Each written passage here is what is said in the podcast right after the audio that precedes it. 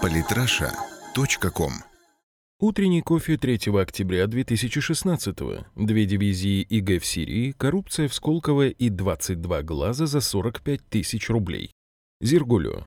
Сегодня в выпуске утреннего кофе две дивизии, запрещенные в России организации ИГ и балет Тодес в Сирии, Сколково опять проворовалась, заявление Ротшильда о союзниках среди российской элиты, несгибаемый японский премьер и 22 человеческих глаза за 45 тысяч рублей. В ливийском Сирте снайпер ИГ застрелил голландского фотожурналиста. Ерун Урлиманс был застрелен снайпером, когда сопровождал группу по разминированию в освобожденной террористов части города.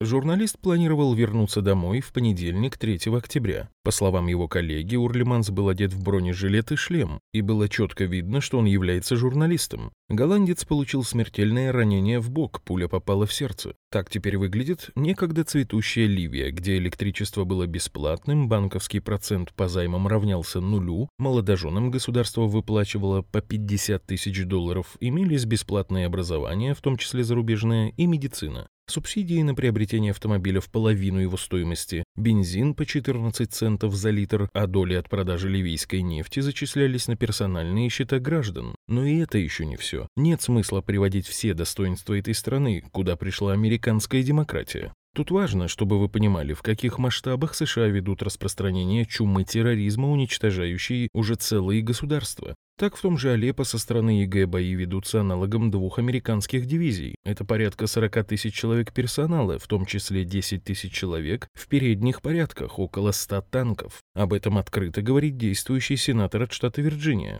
То бишь, если вы думаете, что террористы в Сирии это горстка оборванцев в шлепанцах с калашами, то серьезно ошибаетесь. По сути, армия Сирии и ВКСРФ под одним только Алеппо сражаются с аналогом тяжелой механизированной бригады западного формата, а есть ведь и другие театры военных действий. Средства массовой информации США и Европы деликатно обходят стороной наличие полчищ боевиков, трогательно демонстрируя голодных людей и завывая о гуманитарной катастрофе, из-за чего требуют введения бесполетной зоны и режима прекращения огня. Но настоящая катастрофа – это десятки тысяч вооруженных до зубов, включая тяжелую технику террористов, и она всеми силами замалчивается. Борьба же с терроризмом по-западному все больше напоминает оздоровительный массаж. Так США, к слову, отказались от штурма Раки, оплот ИГИЛ, а недавно вообще признались, что не наносили ударов по запрещенной в России Джабхат-ан-Нусре.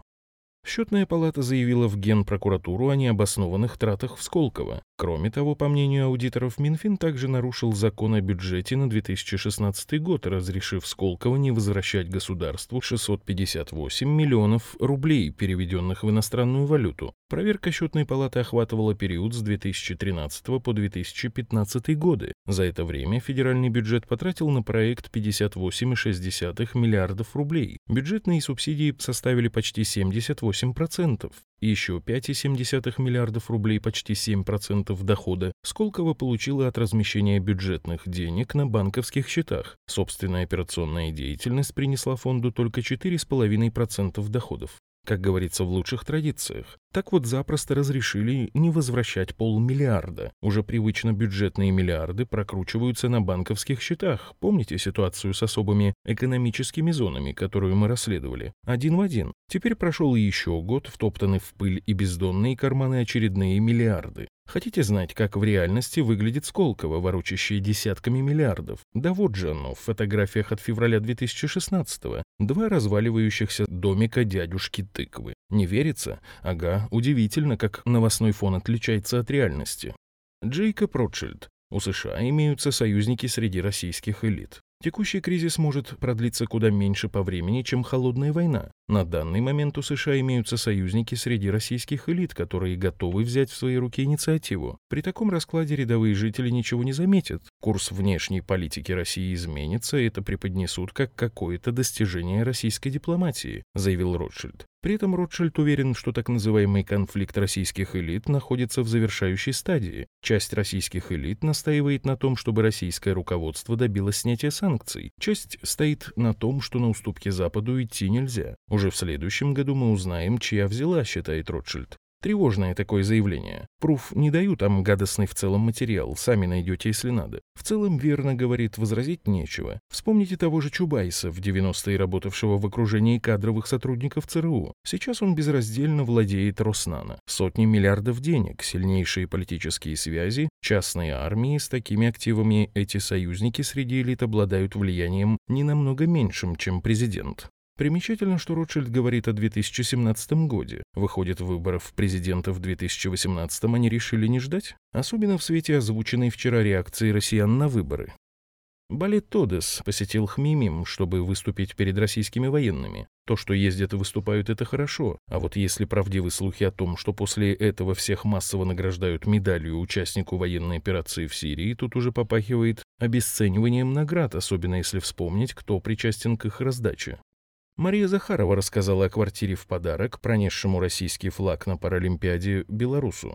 По словам Захаровой, к ней обратился знакомый знакомого и сообщил, что собирается подарить квартиру белорусу Андрею Фомочкину, который, несмотря на запрет, пронес российский флаг на церемонии открытия Паралимпиады в Рио-де-Жанейро. Захарова отметила, что квартира настоящая, в готовом доме. Она также добавила, что имя человека, пожелавшего подарить Фомочкину квартиру, огласят в понедельник, 3 октября. Знаете что, напишите-ка вы мне в комментариях, как относитесь к этому, считаете ли такой подарок постановкой или реальностью, а потом обсудим. Премьер-министр Японии Синдзо Абе на слушаниях в парламенте заявил, что отношения России и Японии не зависят от США. Мы не советуемся с США по каждому пункту переговоров с Россией, но основные мысли мы как союзник США сообщаем американской стороне. Например, о визите Путина в декабре в Японию мы говорили с Обамой, а затем на встрече с Байденом в Нью-Йорке в сентябре я объяснил наши идеи о том, как мы хотим осуществить визит Путина в Японию и продвигать переговоры по заключению мирного договора, сказала бы. После этого мощного заявления Синзе Абе троекратно поцеловал Бараку Обаме руку, почистил туфли Джо Байдену и независимо гордо, не вставая с колен, вернулся на свое место у двери.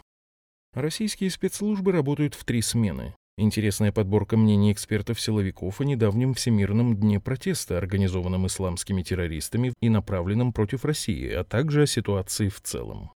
Случай с 11 ослепшими пациентами в московском НИИ имени Гельмгольца обрастает интересными подробностями. Если вкратце, то вдруг ослепло аж 11 человек, и выясняется странное, очень много странного. Цитата по ссылке.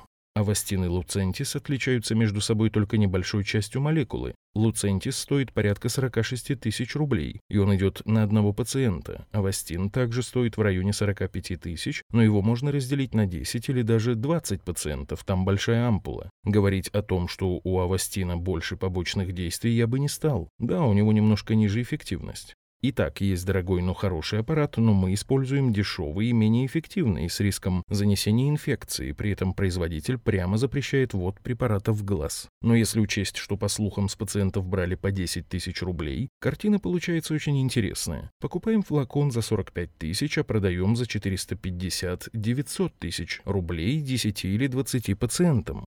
Похоже, что флакончик просто передержали немного в холодильнике в целях экономии, а поскольку после его вскрытия везет только первому пациенту, потом он уже не стерилен, то русская рулетка вышла неудачной. Подождем, конечно, выводов Минздрава и СК, и даже лучше СК не верю я при таком наваре в объективность расследования Минздрава. Не удивлюсь, если людей попытаются представить добровольцами-испытателями. На сегодня, пожалуй, все. Если выпуск понравился, традиционно прошу отметить его лайком-репостом вот по этой ссылке. Наберем тысячу лайков-репостов, сделаем рубрику «Ежедневный». Подписывайтесь на наш канал в Телеграм. Самые интересные статьи о политике и не только. Читайте и слушайте каждый день на сайте polytrasha.com.